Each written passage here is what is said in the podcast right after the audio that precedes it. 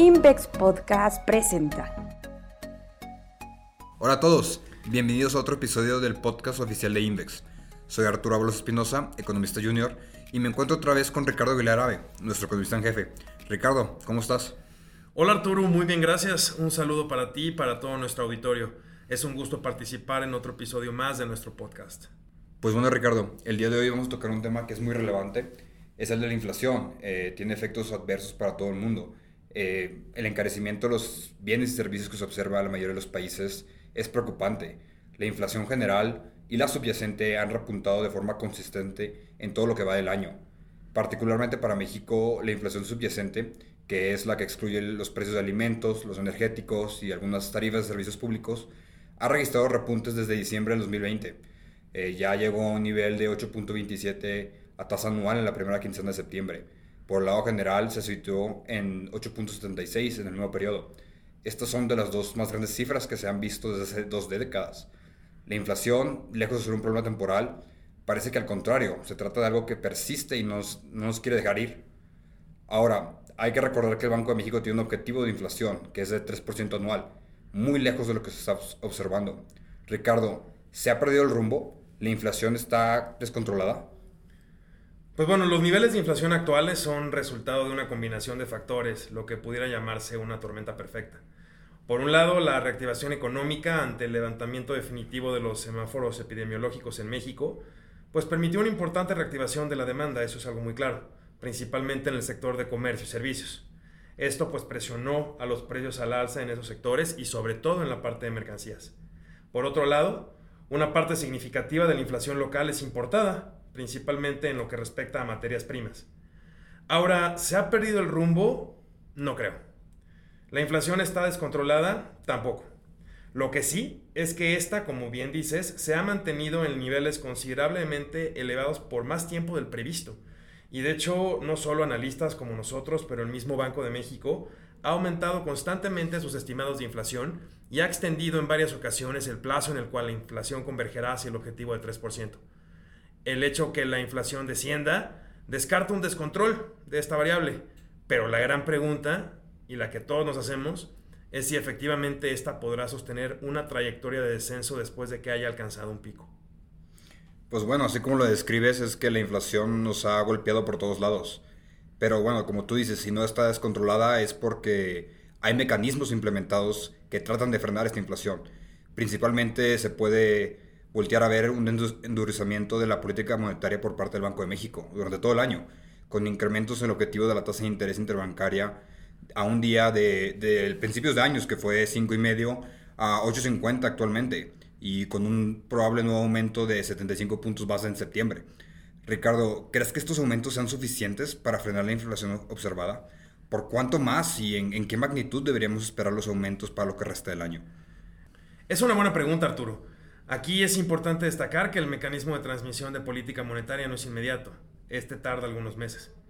Además del aumento que mencionas en la tasa de interés de referencia de enero de este año a la fecha, Dicha tasa aumentó 150 puntos base entre junio y diciembre de 2021. En total, y si consideramos que la tasa llega a 9.25% este mes, el incremento de 450 puntos base que ha mostrado la tasa desde mediados del año pasado no solo ha sido significativo, este ha precedido la reacción de los bancos centrales, en particular si consideramos que la Fed, la Reserva Federal de Estados Unidos, inició el ciclo de política monetaria restrictiva hasta marzo de este año. El mecanismo de transmisión ya debería comenzar a surtir efectos en la inflación por la restricción de liquidez y el encarecimiento del crédito interbancario. Sabemos que al incrementarse el costo del crédito de los bancos, hay consecuencias directas en el costo de algunos créditos, como los empresariales sobre todo. De hecho, el que las expectativas de mediano y largo plazo, las expectativas inflacionarias, no repunten también es una buena señal. Más que la inflación observada, esperamos que la inflación esperada sea la que baje ante el firme combate de Banjico contra la inflación y que sea eso lo que permita que la inflación descienda conforme a la trayectoria prevista. Esto aunque el descenso sea paulatino. Realmente es un panorama poco alentador y al mismo tiempo incierto. Eh, creo que en gran parte el problema es que la inflación actual es resultado de problemas en la oferta, donde la política monetaria tiene realmente muy poco que aportar esta realmente está enfocada en disminuir o estimular la demanda para encontrar un equilibrio de mercado. y así lograr la estabilidad de precios. Para combatir la inflación por el lado de la oferta, lo que ha sucedido en México es que el gobierno federal dio apoyos en el ámbito de los precios de energía, principalmente la condonación del impuesto especial sobre producción y servicio de la gasolina, y estímulos fiscales adicionales al precio de este hidrocarburo, que mitigaron el ritmo de crecimiento de la inflación no subyacente. Debido a esto, en, en gran medida, la inflación ha llegado a niveles de dos dígitos. Ricardo, ¿crees que esta estrategia fue efectiva? Sobre todo por la alta volatilidad del precio de petróleo, especialmente frente al fuerte choque que significa el conflicto de Rusia y Ucrania. Es un hecho que la inflación anual en México hubiera sido aún mayor si el gobierno no condona el impuesto a la gasolina que mencionas, sobre todo cuando el precio internacional de este producto alcanzó niveles muy elevados en el mercado.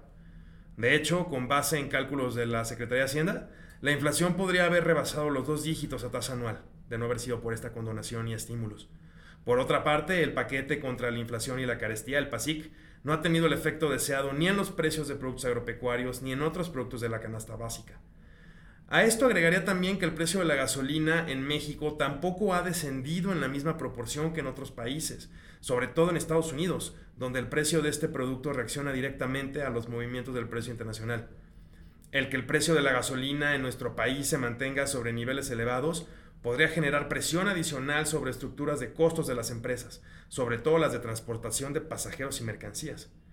En cuanto al conflicto armado, pues no descarto que una reacción más agresiva por parte de Rusia pudiera pesar más que la expectativa de recesión que está tirando a los precios de materias primas. En otras palabras, un nuevo repunte en los precios de commodities podría ocurrir sobre todo en invierno si Rusia cierra la llave del gas al endurecer su postura contra Europa Occidental. Hay que tener mucho cuidado con estos riesgos al alza el conflicto no ha terminado. Y pues, bueno, entonces, ¿qué, podemos concluir? O más bien, ¿qué, ¿cuál es el pronóstico? ¿Podemos contemplar un punto de inflexión en el horizonte cercano? Eh, ¿Qué esperamos para lo que resta del año, especialmente durante el cierre? Es probable que la inflación haya alcanzado un máximo en el mes de septiembre y que ésta comience a descender durante el último trimestre del año. Sin embargo, el descenso podría no ser significativo, pues de un nivel estimado de 8.77% en septiembre, la inflación anual podría descender apenas a 8.50% en diciembre. Es muy, muy poco significativo. Preocupa más, de hecho nos preocupa más, que la inflación subyacente pueda cerrar el año por encima de 8%. Pues sí, se viene un, final de año duro en términos inflacionarios. Pero bueno, cambiando de tema, tal vez deberíamos hablar también del crecimiento, pues la revisión a la baja de Banjico para el crecimiento 2023 ha hecho que surjan muchas dudas sobre la senda para el PIB de nuestro país. En las buenas noticias, si se puede ver así, a diferencia de lo que ocurre en la economía de nuestro socio principal, los Estados Unidos, la economía mexicana no enfrenta un escenario recesivo. Esto principalmente debido a que la economía nacional aún no se recupera completamente de la pandemia. Todavía queda mucho terreno que recobrar, principalmente en los sectores comercial y en el de los servicios. ¿Cuál crees que es el panorama para México respecto a esta probable disminución de la demanda externa? Pues una recesión en Estados Unidos afectará a los flujos de comercio exterior de México. Eh, bueno, si es que efectivamente se confirma una recesión, porque por lo menos se habla de una fuerte desaceleración en el crecimiento y de hecho la Reserva Federal de Estados Unidos fue de, los principales organismos que dijo no vamos a crecer tanto este año. Ahora, sea recesión o sea desaceleración, no esperamos que la afectación sobre México sea grave. Si anticipamos un freno en la actividad comercial entre ambos países, pero no al grado de generar una caída de la actividad en México. En particular, de confirmarse una recesión en Estados Unidos, esta podría no ser tan profunda, pues de hecho los mismos miembros de la Fed consideran que las tasas de interés en 2024 podrían ser menores que las de 2023, lo cual estimularía la actividad económica.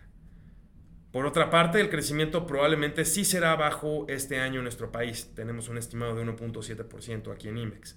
¿Esto por qué? Debido a un debilitamiento adicional de la inversión. No solo la inversión, sobre todo en proyectos de infraestructura, ha sido baja por un deterioro en la confianza del inversionista. Generalmente, esta también se frena en un entorno de bajo crecimiento económico y elevadas tasas de interés como el actual. Para 2023, estimamos un crecimiento aún más bajo para nuestra economía, de alrededor de 1%. Pues bueno, Ricardo, muchas gracias por darnos tu pronóstico. Eh, como siempre ha sido un placer eh, conversar contigo y esperamos volver pronto al podcast. Claro que sí, Arturo, muchas gracias. Muchas gracias a nuestro auditorio por escucharnos. Esperemos esto sea de su interés y sobre todo de utilidad. Me despido, yo soy Ricardo Aguilar, economista en jefe de Invex. Y yo soy Arturo Ábalos Espinosa, economista junior. Hasta la próxima. Síguenos en LinkedIn y en Twitter, arroba Invex. Visita nuestro sitio web invex.com.